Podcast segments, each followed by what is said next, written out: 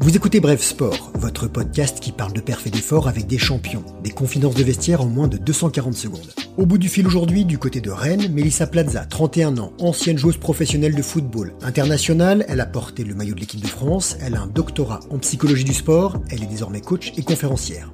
Salut Mélissa, est-ce que tu peux commencer par nous rappeler ton parcours footballistique Salut Grégoire, j'ai commencé, j'avais 8 ans, donc en club, mais j'ai joué au foot avant ça euh, dans la cour de récré avec les garçons.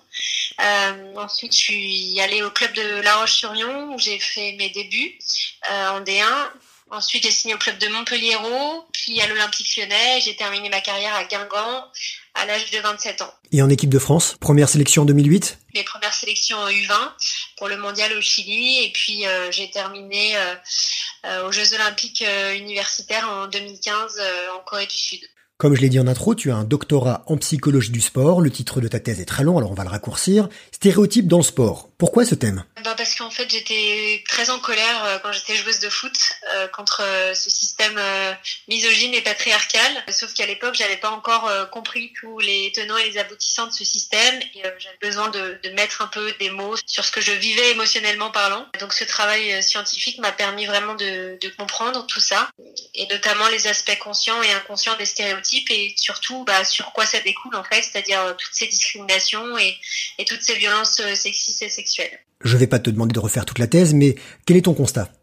Bah, le constat, c'est que globalement, les clichés attachés au sport n'ont pas évolué. C'est-à-dire qu'il y a toujours des sports qui sont perçus comme féminins ou masculins ou mixtes, euh, et que ces croyances, eh elles affectent les comportements sportifs des individus. Un exemple très concret, c'est que si je suis une jeune femme euh, et que je suis persuadée que le, football est un sport de garçon, euh, si je si je pratique ce sport, bah, je vais peut-être avoir tendance à l'arrêter euh, justement à cause de ce cliché, parce que je vais penser que c'est pas fait pour moi. Et comment faire pour que les mentalités évoluent? En éduquant dès le, dès le plus jeune âge, et puis surtout en éduquant toute la population, euh, puisque éduquer les enfants c'est pas suffisant, il faut aussi éduquer les adultes et partout dans la société. L'an dernier, la France a organisé la Coupe du Monde féminine. Est-ce que ça a fait bouger les lignes? Bah, ce qui est sûr, c'est que plus on donne à voir des femmes euh, qui jouent au foot à la télé, plus ça en inspire d'autres. Euh, pour, euh, plus ça inspire de jeunes filles à commencer le football, plus ça inspire aussi de femmes à devenir coach, plus ça inspire de femmes à devenir arbitre. Et on a eu une nette augmentation dans ces, dans ces trois pans de la Fédération française de football. Donc, signe que si les médias s'y intéressent et les mettent en avant à la télé, eh bien, on a un vrai impact euh, déjà sur les, les, jeunes filles et les femmes. Et puis après, bah, je pense aussi que ce spectacle a beaucoup plu aux gens. Euh, donc c'est aussi une façon de, de montrer que bah, le football pratiqué par les femmes est aussi intéressant que celui pratiqué par les hommes. Dans bref, on aime les moments marquants dans une carrière de sportive, de sportive. Si tu en as un à retenir, ce serait lequel? J'ai pas choisi un moment très joyeux. Euh, j'ai choisi plutôt euh, un, moment, un, moment, difficile, qui est celui de l'arrêt de ma carrière, puisque quand c'est arrivé, j'ai trouvé ça très injuste et je comprenais pas le sens de, de cette blessure euh, qui est survenue. Puis un beau jour, j'ai cessé de me demander pourquoi. Et euh, j'ai compris qu'en fait il y avait un sens. J'ai compris que voilà j'étais promise à autre chose et que le football n'était que l'échauffement de ma vie. Et aujourd'hui ce, ce métier de, de coach et conférencière m'épanouit pleinement et me permet vraiment d'être alignée avec mes valeurs et avec qui je suis.